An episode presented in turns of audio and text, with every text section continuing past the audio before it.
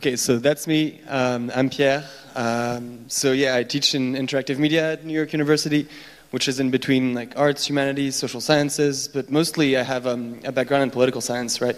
Um, and most of my research interest lies in the, the crossover between technology and political change and what some people call technology for social change, uh, but which really ends up being technology for the sake of technology, right?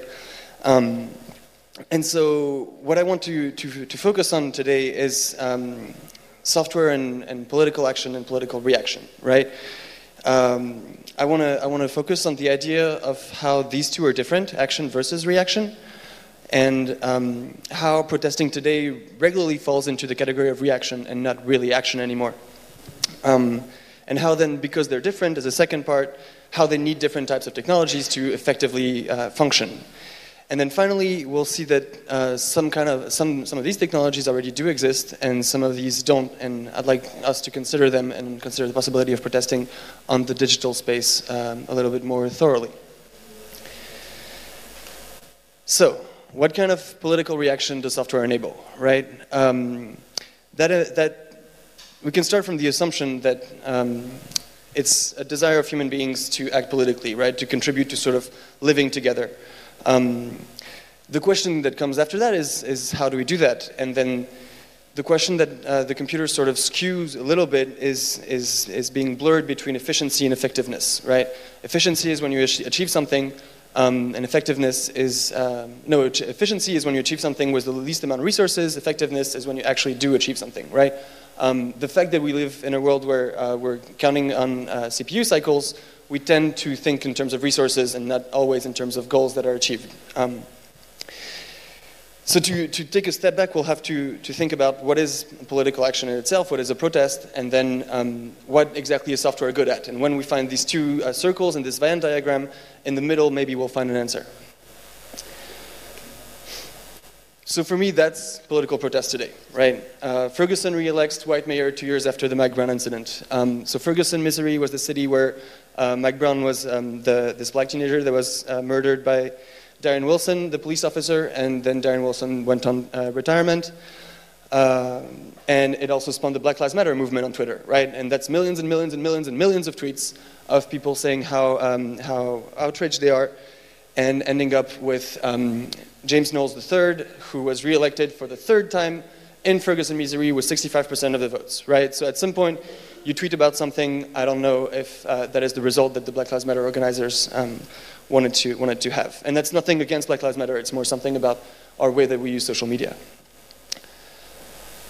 So social media and protest are a weird thing, right? Um, we, we sort of have this, this fantasy of, uh, of social media as a gateway to protest, as a gateway to, um, to topple the autocracies and to sort of like free the speech and free the people.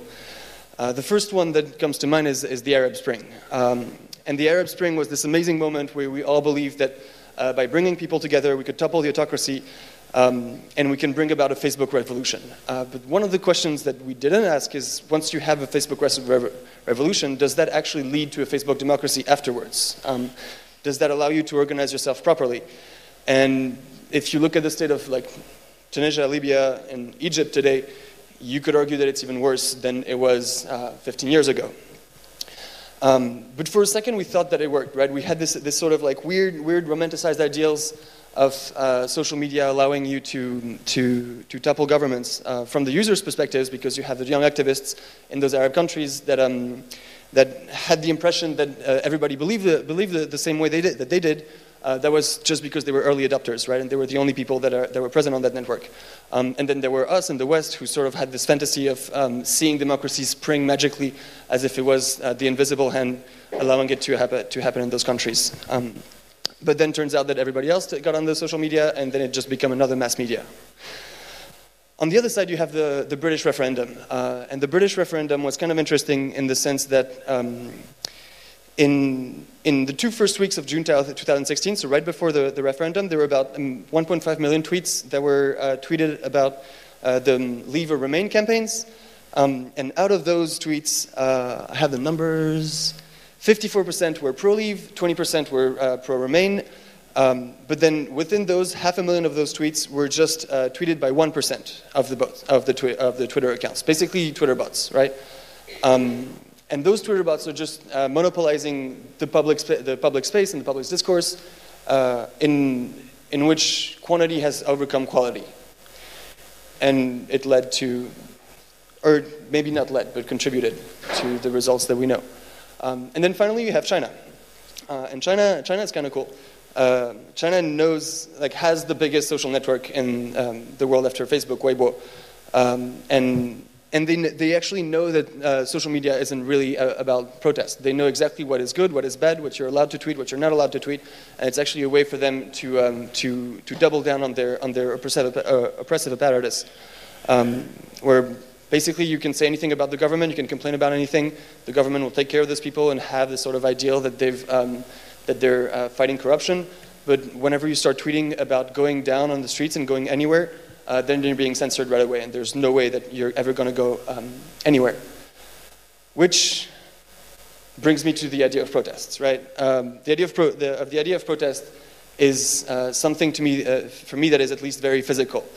Um, that starts as a public network. And it starts as a public network, and if you get the, the, the definition of a, of a network, it's a, a private node with a bunch of edges that are connected to other nodes, and that makes a public network, right? Um, if we consider the node as the individual, then the edges are the issues at stake, right? A, a, protest is a public network that is connected by a specific issue. And then that becomes, it becomes important to, to characterize what are those issues. Uh, the, the more defined, the more specific, the stronger the edges are going to be, and, and, and the more consistent and coherent the network is going to be. Um, if you have something that's vaguer, it's going to be easier for, for nodes to come in and come out and, and not remain within that particular campaign or that particular network.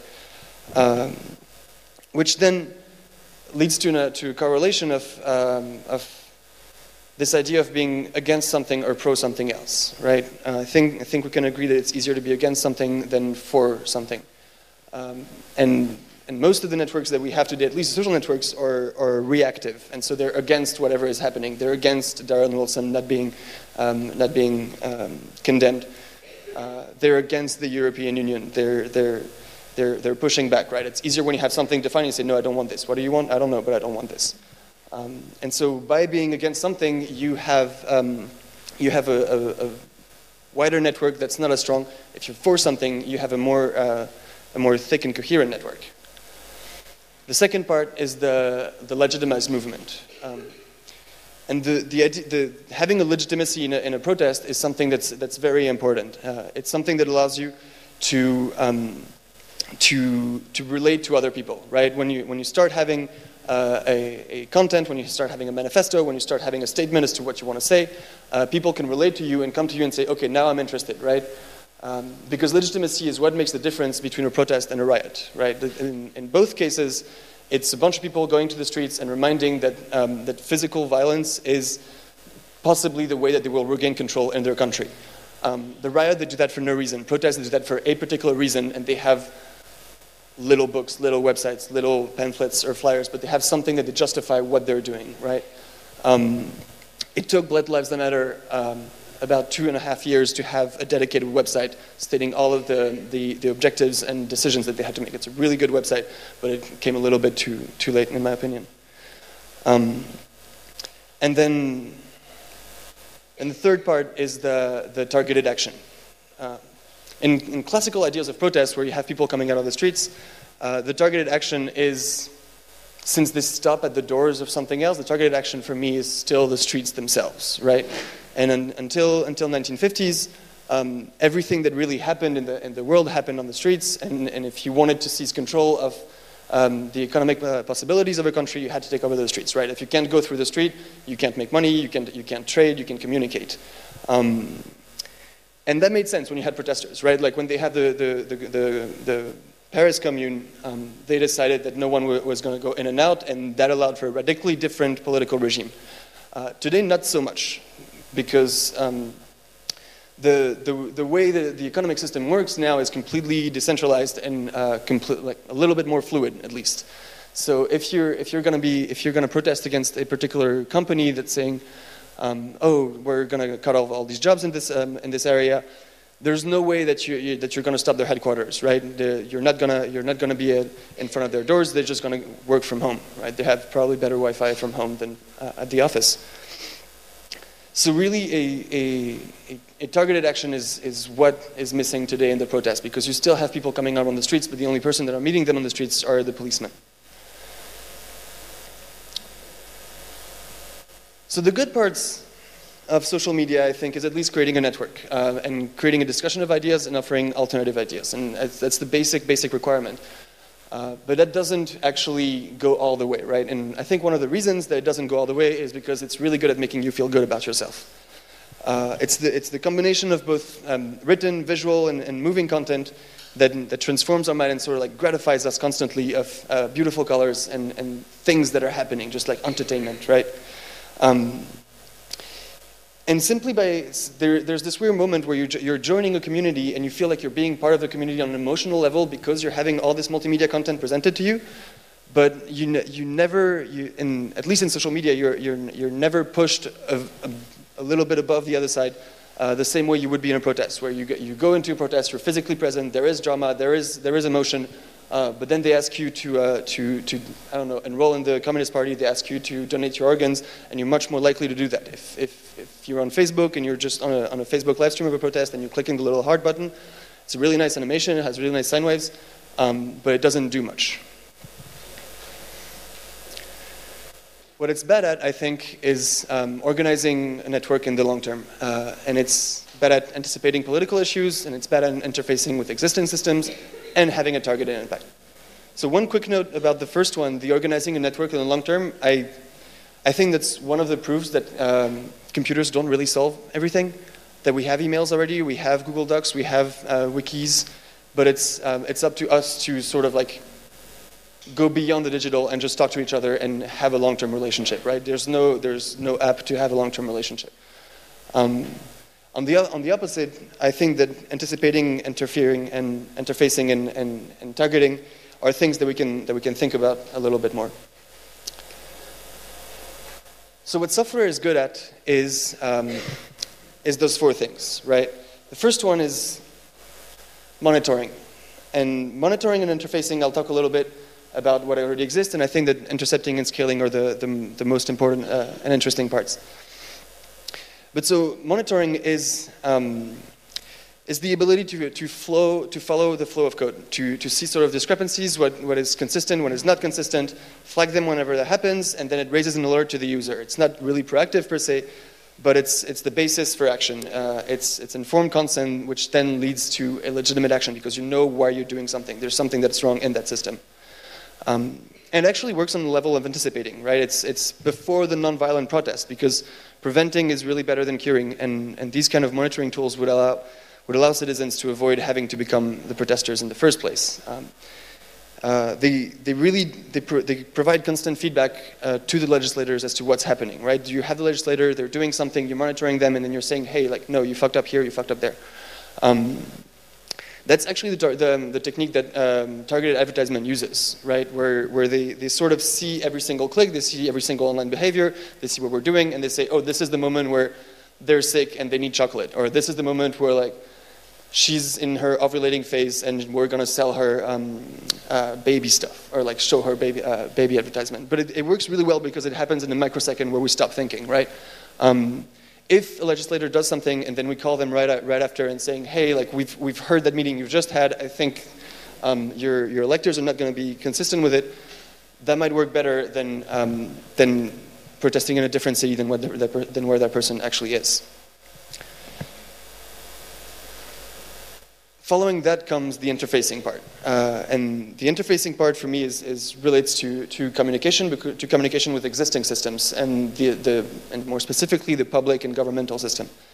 Uh, almost all the studies say that uh, someone who calls a neighbor or someone who calls uh, one of their friends is 100, 100 uh, times more efficient to persuade them to vote, right? You can say whatever you want, you can have um, there was this, uh, this ersatz of uh, Pokemon Go game that was based on Facebook Friends, which then would allow you to push people to vote for the US elections. And it was this weird gamification thing.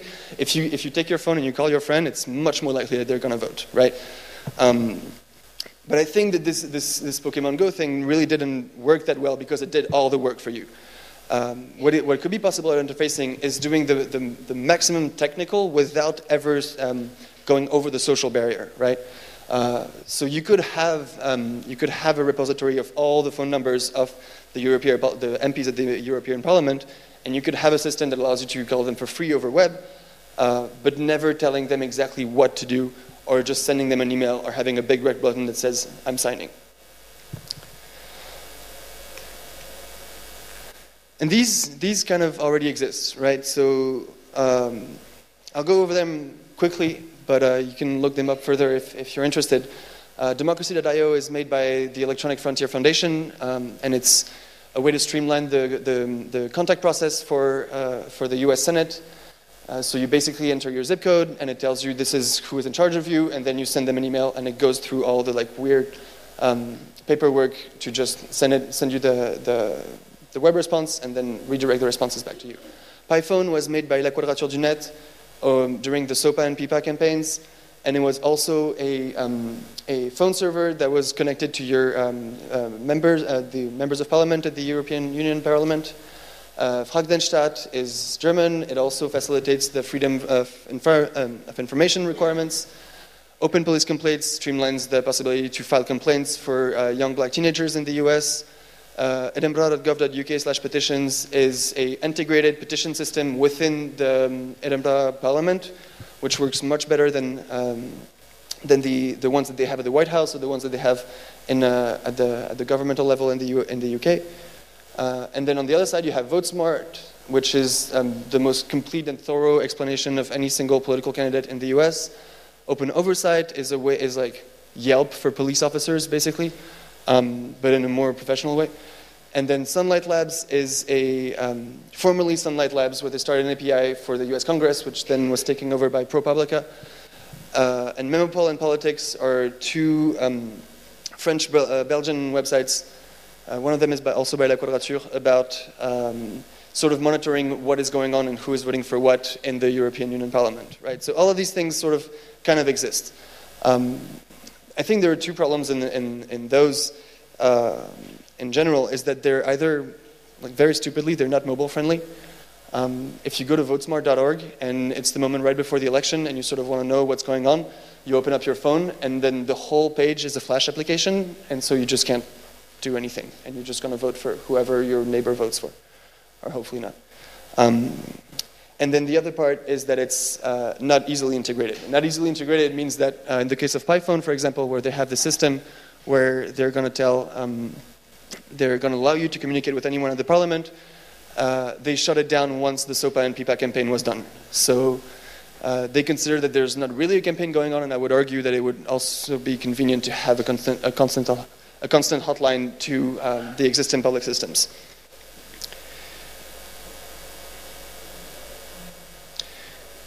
So, one way that I think about protest is about uh, intercepting the action, right? Intercepting is not about waiting for something to be done in Parliament, waiting for someone to say something, and then reacting and saying that it's good or that it's not good. Um, intercepting is saying, hey, whatever you are doing, I'm going to go and I'm going to stop you and I'm going to tell you something. Um, so for me, one of the way we can think about it is the, the picket line is a man-in-the-middle attack, right? Um, Public spaces, what is, what is left of it, uh, is one of the spaces where we could grab attention, right? Um, we, could, we could sort of uh, parade within the street, and then someone will come in, and then they see the posters, and they realize that, oh, the corporation they're, they're, they're parading in front, they're doing something wrong specifically, right? I would have never known otherwise. Um, especially not in the world of filter bubbles. Of filter bubbles. Um, but if we consider, if we start considering websites as places where we can gather, can it become kind of possible to raise those issues on those platforms? And can we sort of intercept traffic the same way we intercept pedestrian traffic in physical spaces? Um, and that's, that's called, in, in programming, it's called a, a man-in-the-middle attack. So it's basically you, you, someone requests a page from the internet, uh, you, your computer goes to the router, the router goes to the server, um, server comes back, gives it back to the computer, and at some point, you're a man in the middle, you take that content and you change that content. Um, and the way you would change the content is um, by providing your own pop-ups and your own uh, dis- your, your, own web pages, right? Uh, the website itself is private, so every single machine is considered a private property. In the, the same way you would trespass onto a single machine, it would also be a criminalized offense. However, um, public Wi-Fi isn't, right? You can do whatever you want with public Wi-Fi uh, because it doesn't really say anything about it. Um, the, it was legalized actually by um, Google Maps as they went around all of the world and they sniffed the, packet, the packets all around the, the, the public Wi-Fi's and I guess they had uh, wealthy enough lawyers that they could win the case, and now um, we can do whatever we want with public Wi-Fi. But so what I'm, what I'm, what I'm, good, what I'm getting at is that you could, you could sort of grab the attention of, of someone by presenting them with um, content that's relevant to the public Wi-Fi they're on, right? If they're on the, the public Wi-Fi of a particular city, then you say, hey, there's that much income inequality in the area that you are right there. Um, if you're on the public Wi-Fi of uh, a private university, then you talk to them about the problems with um, student loans. If you're on the Wi-Fi of a particular um, airport, then you tell them that um, airplane travel is not, uh, doesn't have limitations in terms of carbon emissions, right? But you can still sort of contextualize everything and you can take people by surprise. And then the last part um, is, is scaling, right? And scaling is the ability of, of, that computers have to do the same thing over and over and over and over and over and over and over, and over again. Um, and, and do that until something else crashes, right? Like either the computer itself or the target of the action. And so for me, we can start thinking as strikes as denials of services. Um, strikes, strikes used to be a, a, critical leverage point in popular struggles. Um, but they've now somewhat uh, be, uh, they've been legalized. Uh, it's a constitutional right in some countries. It's, it's somewhat limited in others. It's only really forbidden in autocracies. Um, and it's really just seizing a physical place with physical bodies in order to halt the economic in, uh, income of the entity that you're protesting, right? But now that we're getting into the legalization of it, it, it becomes less and less um, radical and critical to strike, right? Uh, but if you think as a, of a denial of service, a denial of service is the same thing. Um, it's basically that you do a large number of requests to a specific server, server can't handle it, it crashes, and since it can't crash, uh, can't do anything while it's, while it's down, um, it's basically useless. So now that the, the, the at least in, in, in, the Western world, the factories are, are slowly disappearing, um, the question is if your main tool of, of, profit and your main tool of making money is the email, what happens when you prevent people from, making the, from, from writing emails? Um, the, back in 2006, the, the servers of the Bank of England crashed for about six hours, and they have an estimated loss of uh, 700 billion, no, 70 billion pounds. Um, to give you an idea of how much money goes through Microsoft Outlook. Um, at a first glance, it's, it's, kind, of, um, it's kind of tricky. Uh, it's, it's used for violent means, it's criminalized, it, it's invisible, and it, can, uh, and it can always fall in the wrong hands. Like the way, the way we've heard of DDoS attacks was this botnet attack that almost brought the, the, the internet down, or up Icarus with all these kids with Guy Fawkes masks, uh, masks that would then um, not really know what they were doing except that it was really fun. Uh, but I'd, I'd, like to go through three examples of DDoS attacks that actually had a, a particular political um, leverage. The first one was Floodnet. Uh, Floodnet happened in um, April 1998 by the Electronic Disturbance Theater, and they started with this message uh, saying that in solidarity with the Zapatistas, we call on, not, on all net surfers, it was 1998, um, to use the automated features of Floodnet on the 10th of April for 24 hours. Uh, so what they did basically was just a very simple Java applet on their website. It was hard coded to reload a specific, um, specific series of websites over and over again, um, several times per, per, minute. And these websites were uh, the FBI, the Home Secretary, the Mexican government, and a couple of banks that were involved in loaning money to the Mexican military against the Zapatistas people in the Chiapas. Um, the, the, the, problem with Floodnet is that it really veered into presenting itself as an, as an art project. So now it's more presented in museums, than seen as a tool for political activism, but there were a couple of good ideas that I think we should remember. Uh, the second one is, is Homes versus the Laborers Union of North America. Um, basically, very classic. Uh, Homes fired someone. The Laborers Union wasn't really happy about the way they had been fired, um, and so they DDoSed the company in the sense that uh, they sent uh, emails over and over and over, and they called constantly, and so the company was, re- was, rendered, was rendered, useless for about five, or, five to six days. Um, the interesting thing is that they didn't do it with uh, software at all. They just had a sheer number of union members, and then they managed to, uh, to, to, to freeze the company all by themselves.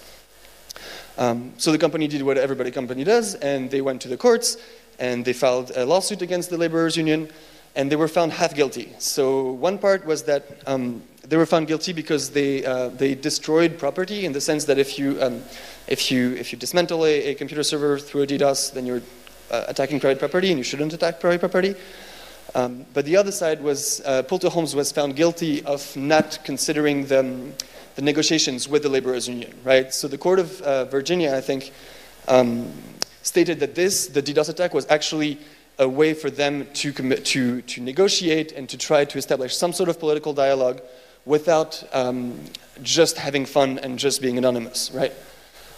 Um, the last one is uh, Andreas Thomas Vogel, who's uh, from Germany and who in, um, was part of a, of, a, of a, group called the Libertad, uh, Libertad um, an advocacy group that was criticizing the, the behavior of Lufthansa as regard to um, expulsing the political asylum uh, refugees. Uh, so in 2001, he made, a, he made another DDoS event um, where he brought down, the, he brought down the, the website of Lufthansa for five days. Yes, for five days um, creating 1.2 million hits, and Lufthansa filed a lawsuit saying that um, they caused unspecified economic damage. And turns out that um, the, the, German legal system said that it was just a relevant manifestation of political uh, expression and that Lufthansa was in the wrong, right? Um, so, yes, in, in some countries, uh, DDoS is considered as heavily legal, i.e., the US. Um, in other countries, it's still considered as political protest, right? The only reason we don't do it um, is because the same way that uh, strikes have become legalized and it's sort of okay to strike, uh, things that attack private property uh, of the corporate world and of the, the, the, the public governments um, are, it's not okay, right? Like it wasn't okay to strike back in the 18th uh, century, back in the 19th century, now it's not okay to DDoS in the 21st century. So what if we actually wanted to set up one, right? Like what, what, what would we need? Um, First one is that we wouldn't use a botnet, right? You need actual people, you need the legality, you need the, the, the individuality of each. Um, you need to integrate a political message in the request. Um, the way Floodnet did it is that they would do request for slash justice, the slash justice endpoint of the Home Secretary, and so it would return over and over the justice not found, justice not found, justice not found, justice not found. Um, you need to provide a specific target, and that sort of bypasses the problem that everybody can use your software for bad, um, for bad reasons and then you end up going to court instead of those people. And then finally, um, provide a public timeline of the attack so that there can be actual um, public dialogue in terms of who was part of that attack, who wasn't part of that attack, and why did, were they part of that attack. And the why um, being part of that attack is the terms of use. Uh, terms of use is the corporate term for manifesto. Why are you attacking that person? Why, is, why, why are you unhappy with their behavior today in the world? And can we have a conversation about that? Um, and so in the end, it's um, it's nice how, it, how it ties in back to actual political, uh, physical protests. Um, because you could you could be very elaborate and you could have like develop a, a, low orbit ion cannon which is the software that anonymous uses like something very complicated. All you need really is just people and mobile phones. Um, everybody has a smartphone. Everybody can go onto the website and everybody can just refresh the page over and over and over and over again um, if you have 1.2 million people in the streets then you have 1.2 million hits possibly per second that's way more than we can um, that the average person can generate with all of those DDoS softwares. So it could just look like that. Um, uh, so that's doing a post request to 17.172.224.47, um, asking them to pay their taxes, uh, and that's Apple Incorporated. And that really, it's, it's really not complicated to do something like that. All we need to do is to sort of open up a discussion that's not just about us um, keeping our particular, uh, our particular intent, such as uh, those tools that are all uh, on their own, but bringing it together and saying, hey, like you remember the strike, you remember the Trotskyists, you remember Lenin as the Marxist, and uh, like they're all ideas about, about struggle. This is the, struggle, the face of struggle in, in the 21st century. Um, so in the end, the things that I'd like to, to remember is that protests did not evolve on par with our structures of power, right? Like I don't think we can agree that protesting works today, and, and hopefully we've looked at uh, some of the reasons why it doesn't. Um, and we do have software to monitor and to interface, right? We have software that can, that can work with the parts of government that work, but whenever that doesn't work, we still have some leverage point to seize the, the digital space. Thank you. Thanks a lot. Pierre Depaz. Thank you.